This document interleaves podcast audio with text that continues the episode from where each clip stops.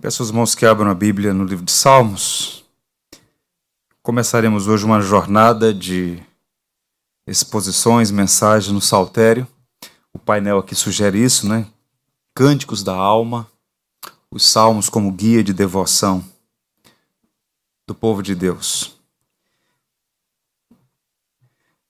E nós vamos começar pelo Salmo primeiro, que é aí o porteiro fiel, né? É o prefácio de todo o livro.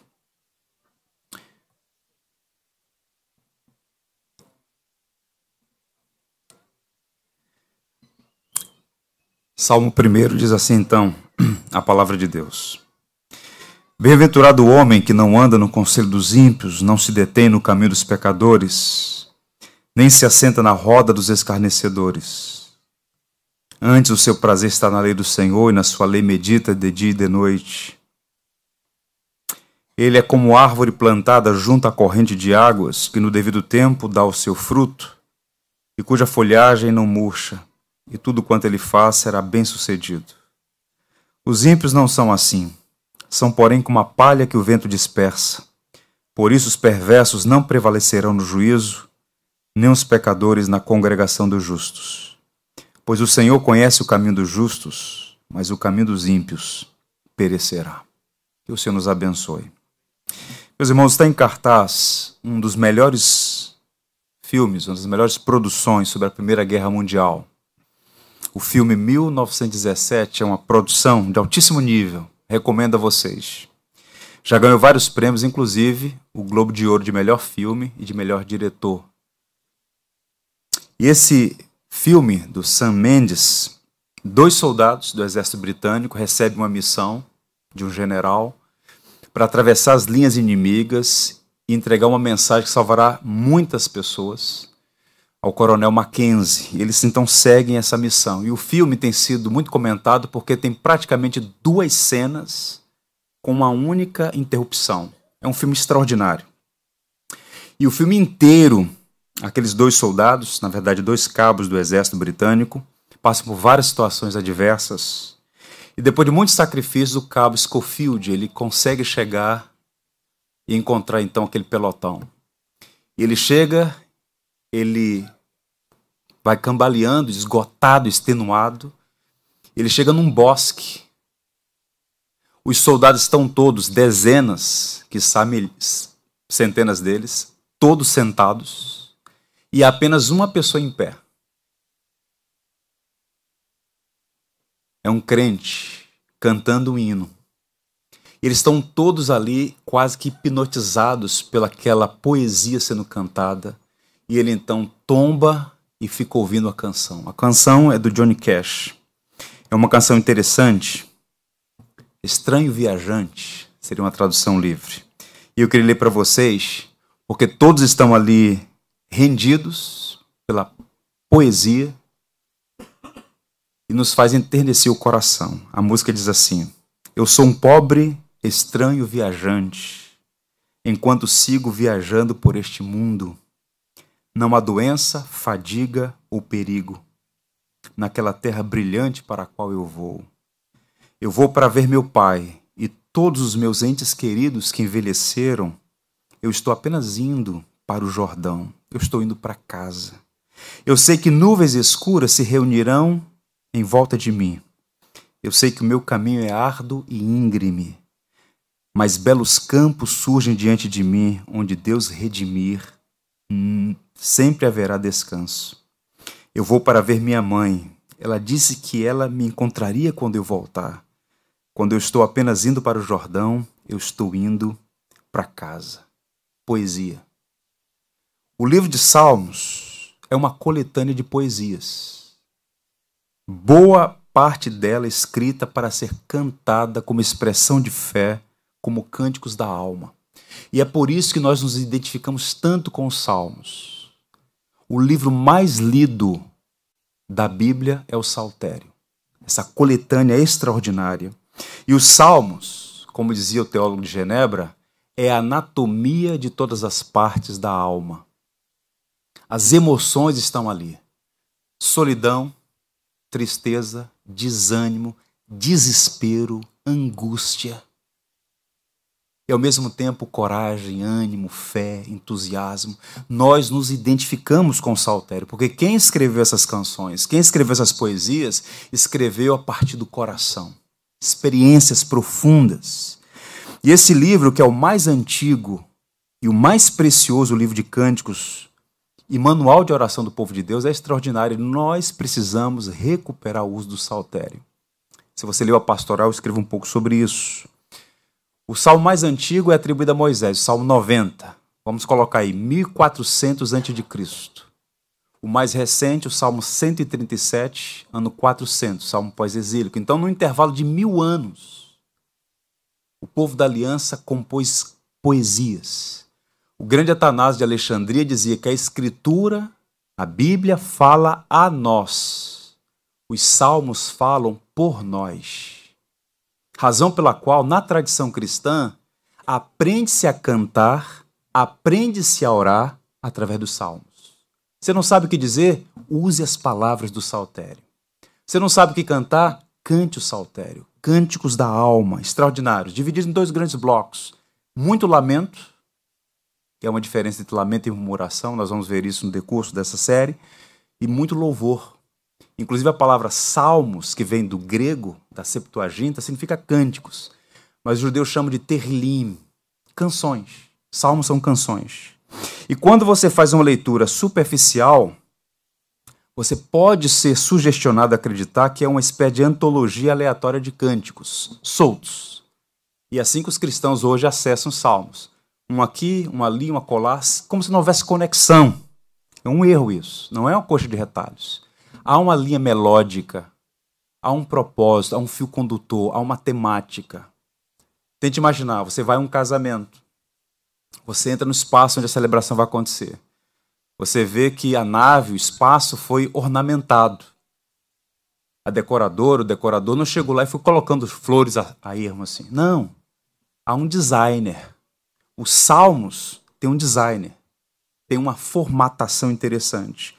Boa parte desses salmos foi escrito por Davi, o rei cantor, mais da metade deles. Mas outros escreveram, como os filhos de Coré, Asaf, Ezequias, Moisés, escritores anônimos.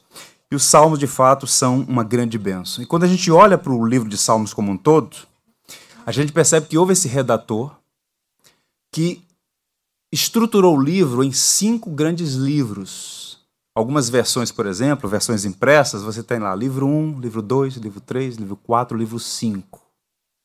O livro 1 vai do 3 ao 41. O livro 2 do 42 ao 72. 73 a 89, 90 a 106, 107 a 145. De modo que você tem cinco grandes livros, os dois primeiros salmos é o prefácio e os cinco últimos, o pós-fácio dessa estrutura belíssima, que tem uma temática geral, como nós vamos observar.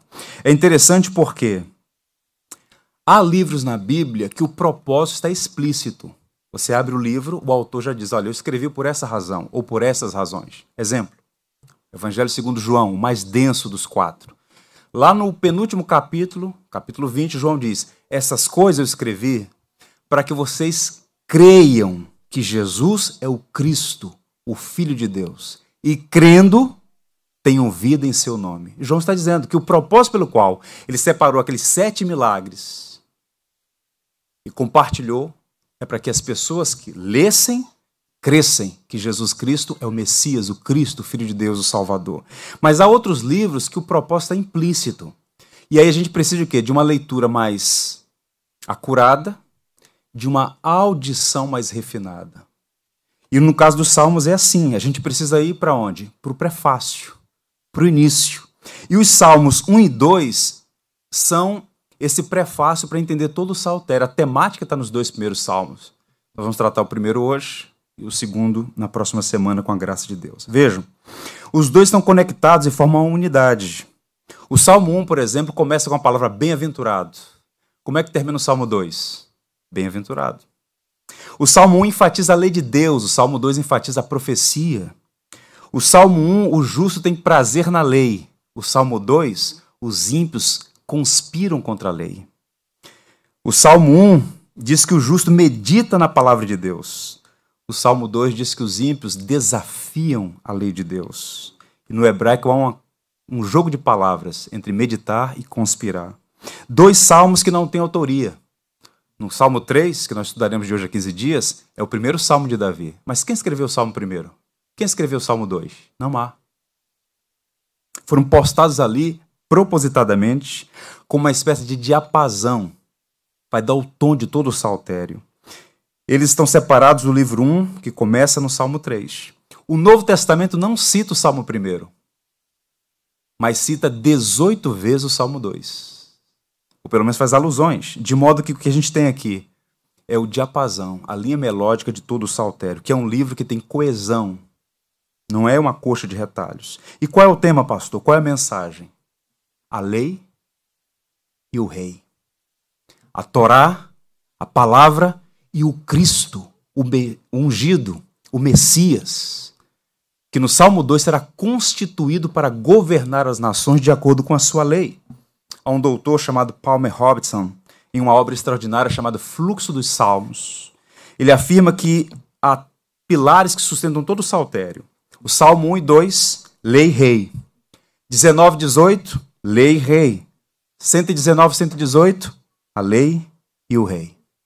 De modo que o saltério está trabalhando essa temática. A palavra de Deus e o rei que governa a partir da sua lei. E o Salmo primeiro vai tratar sobre essa lei. A lei que para o justo traz prazer, e por trazer prazer, ela é objeto de sua meditação diurnamente. Noite e dia ele medita nela. Esta lei que é desprezada e até motivo de escarnecimento para o ímpio, para nós é fonte de contentamento para a alma. Thomas Watts dizia que o Salmo dos Salmos é o Salmo primeiro porque contém o vigor, o resumo, a essência da fé cristã traz uma benção em sua arquitetura, uma estrutura extraordinária. Em Minas Gerais, quando a gente pega um comentário, eu tive o cuidado de ler alguns, geralmente fala-se do Salmo primeiro como sendo os dois caminhos. Quem primeiro falou sobre isso foi Santo Agostinho. Os dois caminhos. O caminho da felicidade e o caminho da destruição. O justo e o ímpio. E é interessante porque o Salmo primeiro ele vai trazer como temática isso, o caminho da felicidade, da bem-aventurança. Quem é o justo? O justo não é alguém que tem justiça inerente, não é alguém que tem bondade inerente, é alguém que foi alvo de uma graça, foi justificado, tal como Abraão, porque creu na palavra, na lei divina, e agora reputado como justo. Ele evidencia essa justiça através de frutos. E um desses frutos, prazer na lei de Deus, amor pelo Senhor, afeição pelo Senhor. Felicidade é o anseio de todo homem, é um, um apelo universal. Todos os homens buscam ser felizes. Todos os homens. O problema é que o ímpio fica tateando em fontes erradas. A grande indústria no mundo hoje é a indústria da felicidade. O cristão precisa colocar as lentes certas para entender o conceito bíblico de felicidade. A primeira palavra do saltério qual é? Bem-aventurado. Essa é a palavra para o primeiro filho de Jacó. Qual foi o nome do primeiro filho de Jacó? Qual é o nome dele? Aser. Alegrias, feliz, abençoado. E quando a Bíblia foi traduzida, o hebraico, a Bíblia hebraica foi traduzida para o grego, a Septuaginta, a palavra que eles escolheram foi Macários, que é a palavra usada no Sermão da Montanha. Quando Jesus diz, bem-aventurados os pobres de espírito, está falando Macários, que é o conceito de bem-aventurado Salmo 1, que não tem a ver com saúde. Santos de Deus podem ter uma saúde frágil, alguns estarem passando por situações extremamente adversas. O bem-aventurado não significa que tem saúde plena e total. Olha a história da igreja. Quantos santos sofreram terrivelmente. Não tem a ver com prosperidade financeira. O filho do homem não tinha onde reclinar a cabeça. E ele é o próprio homem bem-aventurado do Salmo 1. Não tem a ver com estabilidade, casamento, filho, essas coisas todas são bênçãos. No entanto, o Macários, o conceito de bem-aventurança aqui, é uma palavra empregada para uma alegria, uma paz, um contentamento, que tem a ver com a questão metafísica, o sorriso de Deus sobre nós. Você é abençoado, porque é objeto do amor do eterno. Esse é o abenço, esse é o bem-aventurado. O homem que tem o favor de Deus sobre si, independente das circunstâncias. E aqui nós temos o perfil desse homem justo. Eu queria sua atenção para pensar sobre esse salmo tão belo, tão enriquecedor. Primeira coisa que se destaca aqui é o caráter do justo. O caráter dele. E aqui o salmista vai, com muita pedagogia, usando a linha negativa. O que o justo não faz. Você conhece uma pessoa que ela faz, mas também conhece pelo que ela não faz. Bem, e ele diz assim: bem-aventurado o homem, e aí tem três negativas. Quais são? Não anda no conselho dos ímpios, não se detém no caminho dos pecadores, nem se assenta na roda dos escarnecedores. Essa é uma descrição do caráter. E aqui você tem a poesia hebraica, poesia diferente de prosa. E das, dos estilos de poesia no mundo, a poesia hebraica é a mais densa, intensa, de uma beleza extraordinária. Curiosamente, quando você abre a sua Bíblia e lê um, um poema, uma canção, um salmo, você está lendo mais, uma das mais antigas poesias da história da humanidade.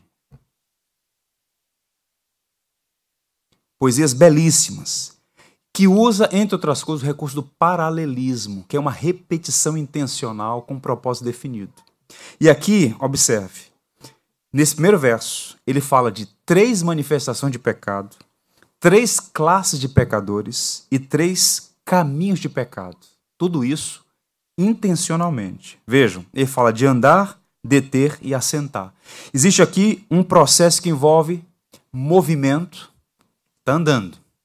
Depois uma paralisação, porque é uma detenção, e depois uma acomodação, assentar-se. Os verbos, portanto, estão apontando atitudes que os justos evitam. Eles não andam no caminho. Não, eles não andam no conselho dos ímpios.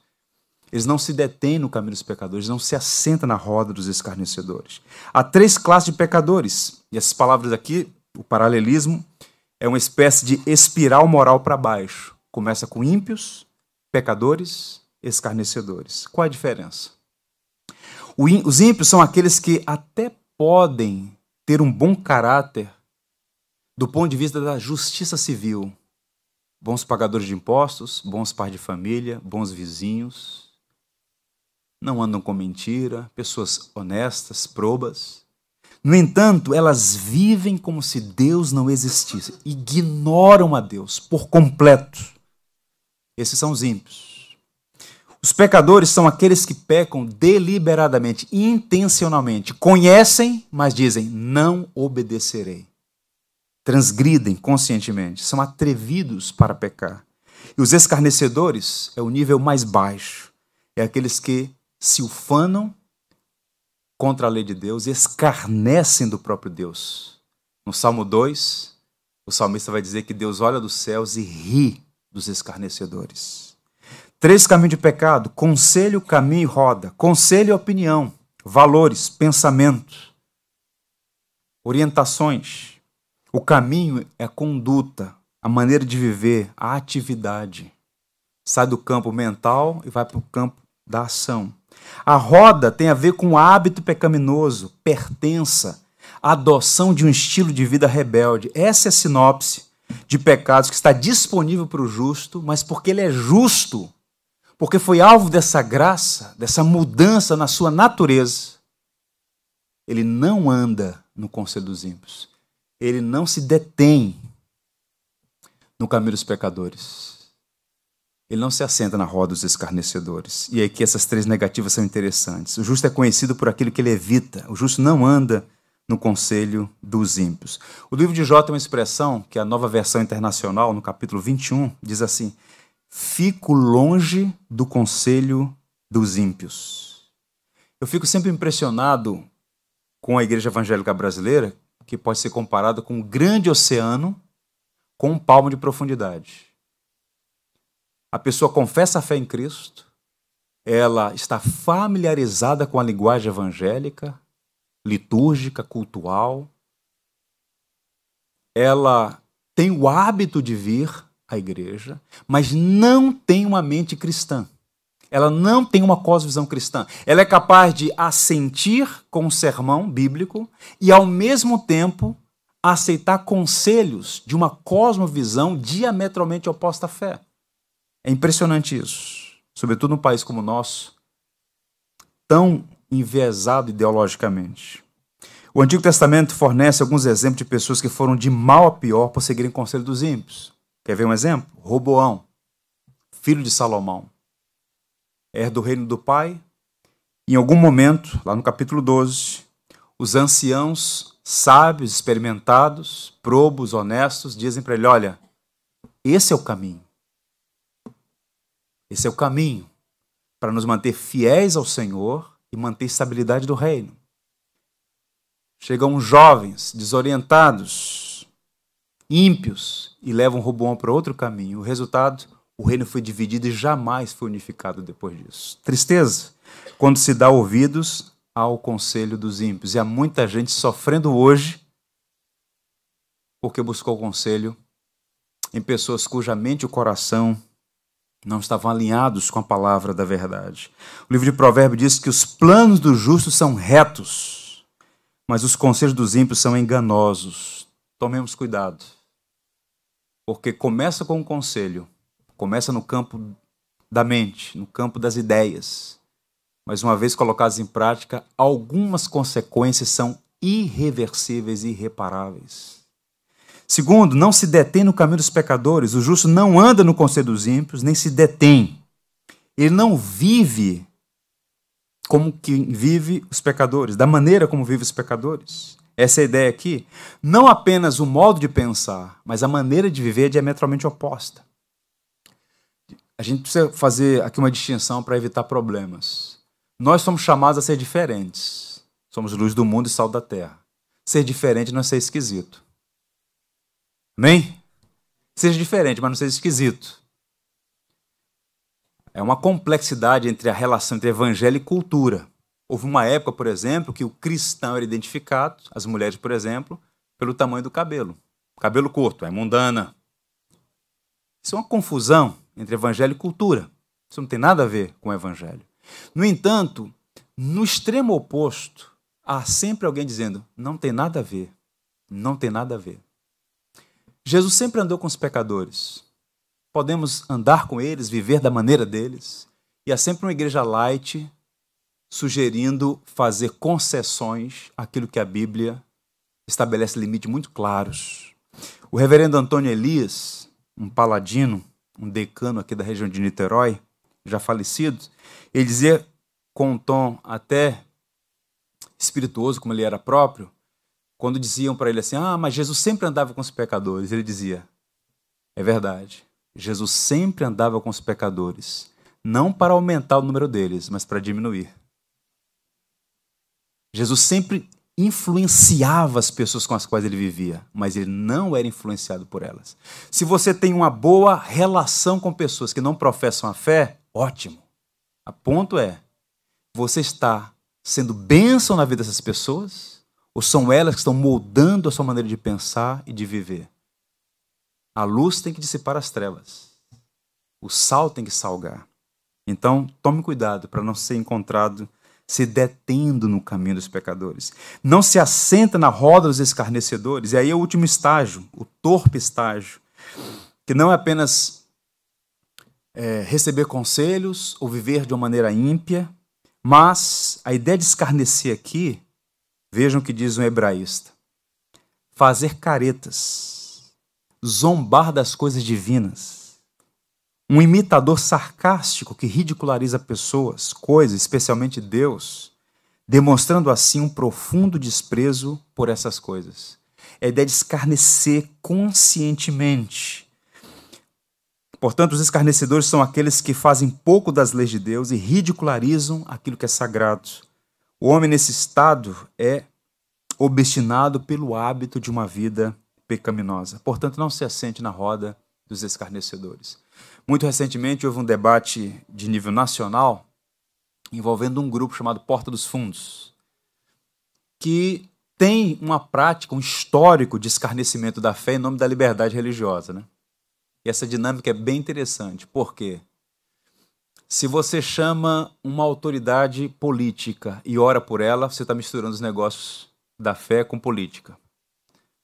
O Estado é laico, levanta uma bandeira. Agora, se é para criticar o cristianismo, evoca essa ideia de liberdade religiosa. O que nós vimos ali é, de fato, um escarnecimento consciente da fé cristã, que está previsto na Constituição. Escárnio, vilipêndio da fé de outrem. Pois bem, e o que é interessante, para não dizer triste, cristãos apoiando o direito de escarnecer do Evangelho, escarnecer de Cristo. Cristo disse que essas coisas aconteceriam. Mas nós não devemos apoiar isso em nome da liberdade. As pessoas têm liberdade. Mas a liberdade tem limite.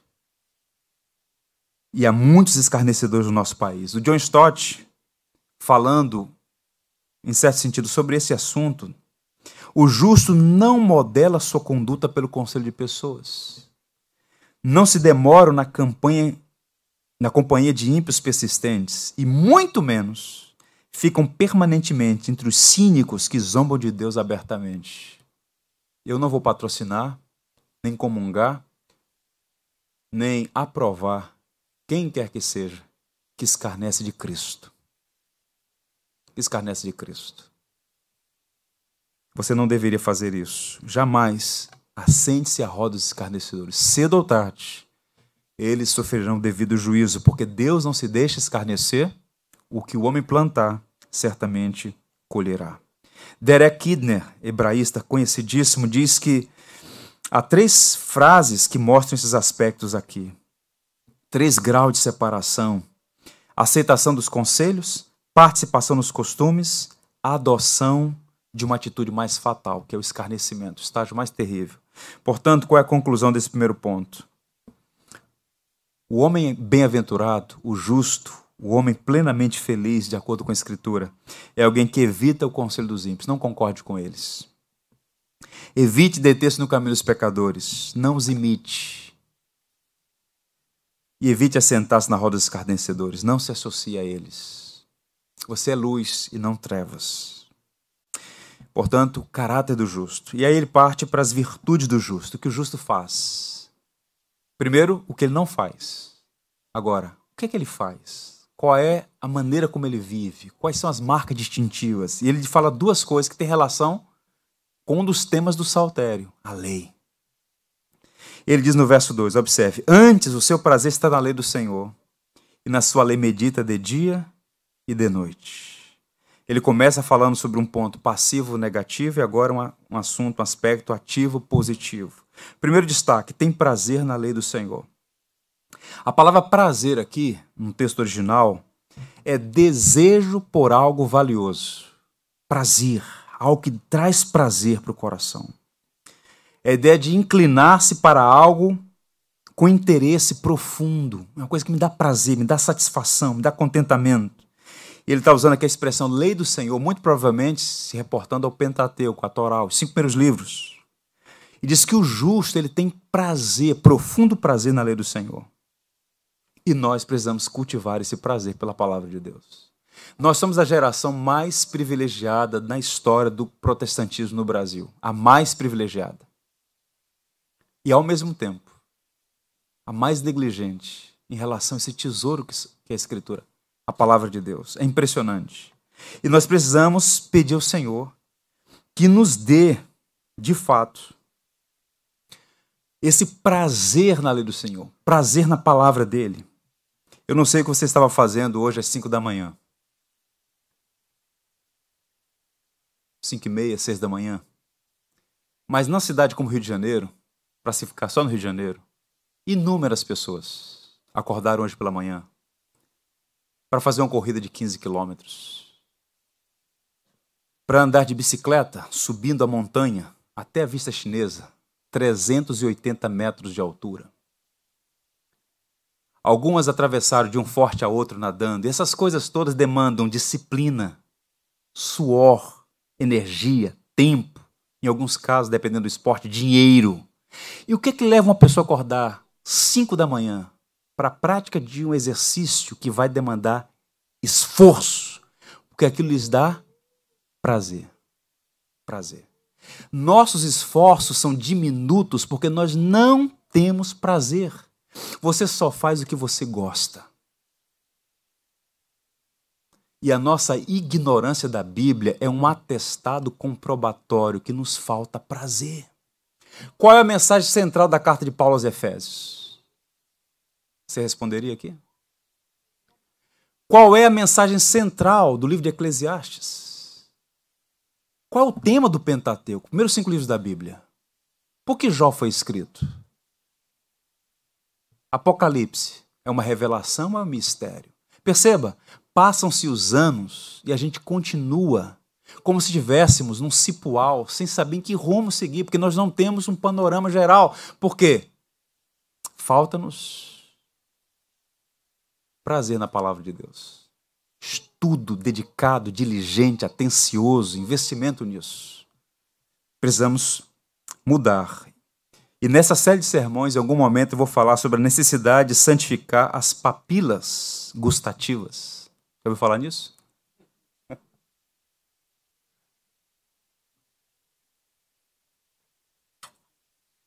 É isso mesmo. Precisamos santificar as papilas gustativas pequenas saliências sobre a superfície da língua que fazem o paladar funcionar. Para ter prazer na palavra, você precisa santificar as papilas gustativas. Senhor, eu quero ter prazer, eu quero saborear a tua palavra. Se você não tiver boas papilas gustativas, Paulo pode estar pregando, eu te vai cair da janela. Jesus pode estar pregando, você vai dizer: tem demônio. É como o Spurgeon dizia: para o ímpio, o bom sermão é aquele que quanto mais curto, melhor. E por essa razão, toda pregação vai lhe trazer mais para perto do céu ou para perto do inferno. Porque Deus não ouve aquele que clama sem que antes primeiro ouça enquanto ele fala. E Deus sempre fala por meio da sua palavra. Precisamos resgatar o prazer pela palavra. O salmista diz: Teus testemunhos são meu prazer e meus conselheiros, Senhor. Salmo 119, maior capítulo da Bíblia. O Salmo 112 diz: Bem-aventurado o homem que teme ao Senhor e tem grande satisfação em seus mandamentos. Satisfação, prazer. Vi inúmeras vezes em países, em lugares onde os recursos eram extremamente limitados. Gente cujas papilas degustativas eram santificadas. Em Cuba, por exemplo, da última vez que lá estive, fizemos uma conferência em Santiago de Cuba, no extremo oriente da ilha, a 800 quilômetros da capital, treinando pastores daquela região, um grupo expressivo deles, boa parte sem literatura, sem livro de teologia, sem bíblias, limitadíssimos economicamente. E levamos então um pendrive com livros, com material para eles, dando treinamento. Alguns vieram andando, outros a cavalo, outros de bicicleta. Um senhor de 60 e poucos anos andou não sei quantos quilômetros de bicicleta. Falávamos manhã, tarde e noite. E quanto mais falava, mais ensinava, mais eles queriam sede, prazer na palavra de Deus. Então, hoje no Brasil, com a quantidade de publicações, com a quantidade de oportunidades, ainda somos a geração mais ignorante desde a chegada dos missionários séculos XIX e XX no Brasil. Precisamos mudar esse quadro. Então, quando a igreja promove uma conferência, promove uma escola bíblica, oferece literatura, faz um plano de leitura bíblica, não é simplesmente protocolar, são recursos que vão depor contra nós ou que serão bem usados para nosso crescimento na fé.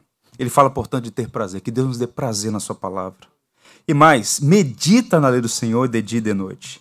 O prazer pela Escritura, na vida prática, nasce o desejo de meditar nela. E a ideia de meditar aqui é refletir, contemplar, pensar detidamente, proferir a palavra em voz baixa, suave. Nós perdemos isso também. Nós perdemos a leitura e perdemos a meditação. A leitura ainda vai arrastado até por desencargo de consciência, você então preciso ler, preciso ler, lê, mas não entende. Lê por ler. Lê na pior hora do dia. Lê quando as energias estão esgotadas, a mente está exausta, lê por ler. Como se a leitura por si só fosse produzir alguma coisa mística. A mentalidade mágica do latino. Pois bem, a ideia de meditação é mais profunda, e essa não é uma prática da meditação transcendental de esvaziar a mente e deixá-la vazia. Meditar aqui é preparar-se para uma ação. É ter prazer nessa lei, meditar, pensar, refletir, degustar. Quando você lê, você ingere. Quando você medita, você digere. É um processo. E nós precisamos também santificar no a nossa memória. Alguém disse que a memória é como um lago, onde os sapos vivem, mas os peixes morrem. Para muita gente, esse é o conceito. Não guarda nada, não retém nada. E numa sociedade audiovisual, há um tempo atrás, nós guardávamos quantos números de telefone? Hã? Sabíamos o telefone de várias pessoas de memória. Vários. Hoje você não sabe da sua esposa. Já está gravado lá, você só aperta o botão. Se te perguntar o número, ah, confu... ah, ah, deixa eu ver. Porque a nossa mente, a nossa memória está sendo enfraquecida. Não está tendo exercício. Isso é terrível. Thomas Watson disse assim: vou ler para vocês um parágrafo de um grande inglês do século XVII. Olha que texto irretocável. Meditação sem leitura é errada. Leitura sem meditação é estéreo. A abelha suga a flor, então trabalha o néctar na colmeia e assim o transforma em mel. Ao lermos, sugamos o néctar da palavra. Pela meditação, trabalhamos na de nossa mente e esta meditação se torna proveitosa. A razão pela qual vamos embora tão frios depois da leitura da palavra, é porque não nos aquecemos no fogo da meditação. Leitura e meditação. E por que meditamos pouco? Porque perdemos essa arte. Somos o povo debaixo da ditadura da pressa. Todo mundo com pressa o tempo inteiro. E aí você, para crescer, você tem que fazer um planejamento, tem que dedicar tempo a isso. O melhor do seu tempo. Em algum momento você tem que parar para ler, para ouvir. Silêncio audição. Hoje nós temos a Bíblia impressa, a gente lê. é interessante quando a gente começa a fazer uma leitura da história, tente imaginar, as pessoas não tinham livros. As igrejas não tinham cada um crente com um exemplar na mão. Então, a meditação era favorecida e os judeus não tinham cada um um exemplar da Torá, cada um um exemplar do Saltério, porque eles iam à sinagoga, iam ao templo, onde quer que estivessem, e eles ouviam a leitura guardavam, iam meditando naquela porção, guardando no coração, iam memorizando. Hoje a gente perdeu isso. Perdemos isso. Abriu o texto, o texto está ali. Se te fosse sacar da tua Bíblia, se a partir de hoje você fosse impedido de ler por algum motivo, o que é que sobraria de memória? Quantos versos? Quantas passagens estariam aí na tábua do teu coração? Quantos? Precisamos voltar à prática de meditar. Josué diz assim: Não se aparte da tua boca o livro desta lei, antes medita nele de noite, para que tenhas cuidado de fazer conforme tudo quanto nele está escrito, porque então farás prosperar o teu caminho e serás bem-sucedido. Portanto, ter prazer na lei do Senhor e meditar na palavra, isso é um, uma evidência, a maneira como o justo vive. Pois bem, caminhando, a vida do justo, verso 3 que o justo é. E ele compara, ele muda a metáfora. Agora ele vai falar de uma árvore. Ele é como a árvore plantada junto à corrente das águas, que no tempo devido dá o seu fruto e cuja folhagem não murcha, e tudo quanto ele faz será bem sucedido. Ele compara uma árvore. E primeira coisa que destaca aqui é a estabilidade. Ele fala que esta árvore foi plantada junto à corrente de águas. Uma árvore não planta a si mesma. Essa árvore é fruto de uma graça que vem de fora. Alguém a plantou e a plantou junto à corrente de águas. E essa árvore frondosa servia como um símbolo de uma bênção, apontando para o fato de que Deus nos salva por sua graça e nos preserva na sua graça. Nos preserva no Evangelho. Somos essas árvores plantadas pelo Senhor junto ao ribeiro das águas. Não podemos sustentar a nós mesmos é a água bendita, a água da vida, é o próprio Cristo que nos sustenta em sua misericórdia. Essa metáfora também sugere a ideia de frutificação, porque o texto diz que no tempo devido dá o seu fruto e cuja folhagem não murcha. Frutos, frutos que glorificam a Deus, bons frutos, boas obras que não salvam, mas evidenciam quem são os salvos. Desse modo, nós percebemos aqui, portanto, meus irmãos, que o salmista está falando desse justo, desse abençoado, desse homem que está no caminho da felicidade, que é alguém que persevera, que se mantém firme, que produz frutos, que glorificam a Deus. Nós precisamos pedir a Deus, Senhor, mantenha-me plantado junto à corrente das águas para dar frutos. Vocês lembram daquele episódio tão triste? Jesus está com um grupo de discípulos e de repente ele se aproxima de uma figueira procurando fruto. Figueira dá fruto, dá figo. E quando ele olha, não há fruto. E era uma época, uma estação própria para dar fruto. E ele então amaldiçoa aquela figueira e ela murcha. E os discípulos ficam impressionados com aquilo. Espera-se de uma árvore plantada junto ao ribeiro das águas que ela dê frutos. E frutos aqui implica, entre outras coisas, uma vida piedosa, uma vida de afeição por Cristo. Numa vida em que seus dons, seus talentos, seus recursos, seu tempo, todo o seu ser são dedicados à glória do seu Redentor.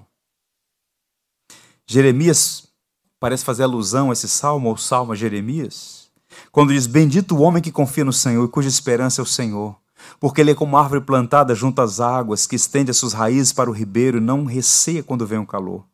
Mas a sua folha fica verde, no ano da sequidão, não se perturba, nem deixa de dar fruto. Nenhuma provação, por mais intensa que seja, é capaz de roubar os frutos de um discípulo de Cristo plantado junto à ribeira das águas. Ele continua dando frutos. Como é possível? No ano da sequidão está dando fruto. Não é a árvore em si. É o fato de que ela está plantada junto ao ribeiro das águas. E quem é esse ribeiro maravilhoso? É Cristo. E bênção, ele fala que será bem sucedido, né? tudo quanto ele fizer será bem sucedido, será próspero. E aqui não é teologia da prosperidade. O conceito de prosperidade para o judeu é muito mais amplo. Leia depois Levítico 19. É a ideia de receber a bênção, o favor de Deus. Cristo ardendo em nossos corações, o Espírito Santo nos moldando, nos transformando em imagem de Cristo. Meu tempo está se esgotando, eu vou caminhar para o final. Os versos 4, 5 e 6 já vão em outra direção. Ele vai falar sobre o caminho e o destino do ímpio. Eu vou ler os três versos. Os ímpios não são assim. Olha o contraste, já mudou completamente. São, porém, como a palha que o vento dispersa, por isso os perversos não prevalecerão no juízo, nem os pecadores na congregação dos justos. Pois o Senhor conhece o caminho dos justos, mas o caminho dos ímpios perecerá. Ele vai falar que o caminho do ímpio revela o coração do ímpio. E o caráter do ímpio é aqui usado a metáfora da palha. A palha que o vento dispersa. Todo judeu sabia o que era isso. E alguns aqui talvez tenham a memória, alguns que tenham vivência na ambiência rural em algum momento da vida. Então, o trigo era levado para um lugar mais alto, uma plataforma, uma planície, um lugar reto. Então, era debulhado ali e com a palha jogado para cima. O trigo, por ter substância, ele volta para o chão. Mas a palha, o vento leva. Não tem substância, não tem consistência. A palha é composta de cascas de grãos vazios, não tem peso portanto é espalhada. Assim serão os ímpios, espalhados pelo vento. Portanto, é uma palavra de juízo, porque o destino do ímpio, o destino daquele que mantém-se refratário, rebelde contra o rei, não é coisa boa. Por isso, o verso 5 diz: Os perversos não prevalecerão no juízo, nem os pecadores na congregação dos justos. Aqui agora, a igreja é mista. A igreja, na linguagem de Santo Agostinho, ela é visível e invisível. A igreja visível, visível é aquela que confessa a Cristo, desce as águas, torna-se membro de uma igreja local e segue. Mas nessa igreja visível, no hall de membros, há pessoas que nunca nasceram de novo e nunca nascerão. Há o joio no meio do trigo. Mas no final, o Senhor separará. A palha será levada pelo vento, só o trigo permanecerá. Os pecadores não prevalecerão na congregação dos justos. E qual o destino final deles? Para ler aqui um texto interessante, o julgamento está próximo, disse Henry Law. O juiz está às portas. O grande trono branco em breve será estabelecido. Os mortos serão julgados pelas coisas escritas nos livros de acordo com as suas obras. Eles não podem fugir desse tribunal terrível. Nenhuma máscara pode ocultar a culpa deles. Seus pecados estão todos registrados. Nenhum sangue apagou as manchas. Eles não buscaram o mérito do Salvador, não tiveram interesse na cruz salvadora. Não podem permanecer. Só há uma pessoa que será livre daquele dia de juízo: aqueles que estão em Jesus Cristo que serão livres do juízo vindouro, os justos, que foram justificados. Por isso nós celebramos a mesa do Senhor. E essa mesa tem um símbolo extraordinário, uma mensagem maravilhosa. A mensagem maravilhosa é que não é por nossos méritos, mas por aquele cordeiro que se deu naquela cruz. Somos a congregação dos justos não por mérito próprio, mas porque a justiça de Cristo nos é imputada. Louvado seja Deus por isso. Portanto, duas vidas, dois destinos diferentes. E ele termina dizendo: O Senhor conhece o caminho dos justos. E conhecer aqui não é ter uma visão prévia. Conhecer aqui é como Amós usou em referência a Israel. Como é que disse Amós? De todas as nações da terra, ó Israel, eu conheci somente a ti. É apegar-se, afeiçoar-se. É como se ele estivesse dizendo: Pois o Senhor se apegou aos justos, o Senhor conhece quem são justos, mas o caminho, a vida dos ímpios perecerá. Portanto, que o Senhor nos dê um coração disposto a olhar para esse salmo e moldar a nossa vida adulta essas verdades todas. E é interessante porque na estrutura do Salmo primeiro, a gente não percebe isso porque o texto está traduzido. Mas na estrutura do Salmo primeiro, a primeira palavra do Salmo é a primeira letra do alfabeto hebraico, Aleph. A última palavra é a palavra Tav, que é a última do alfabeto hebraico. Então o que ele está fazendo aqui? Um contraste. Assim como a vida do justo e a vida do ímpio são distantes, tal como a primeira letra do alfabeto da última, assim será naquele grande dia. O Senhor vai separar aqueles que são seus daqueles que não são. Malaquias diz: Então vocês verão outra vez a diferença entre o justo e o perverso, entre o que serve a Deus e o que não serve. Que o Senhor preserve a sua igreja e a mantenha no caminho dos justos. Amém? Vamos orar.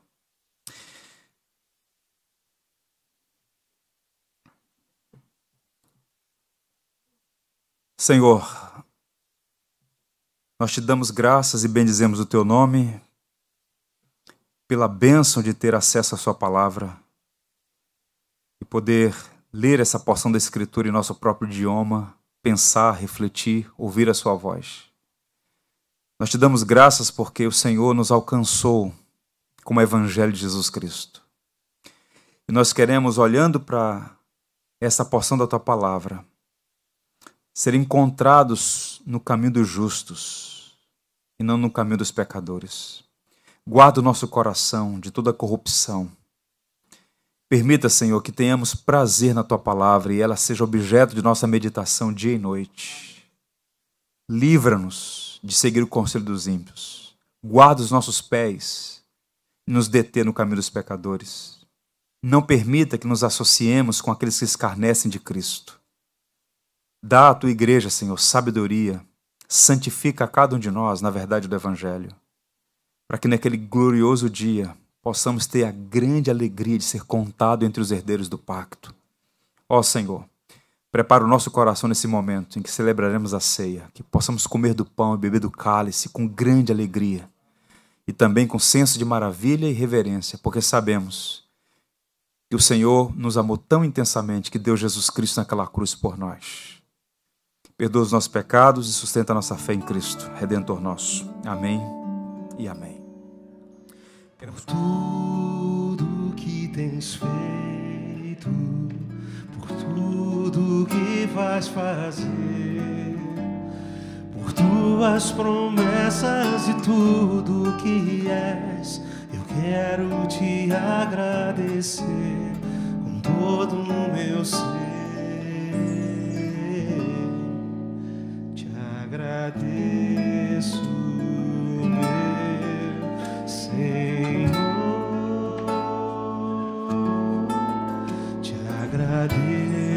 agradeço,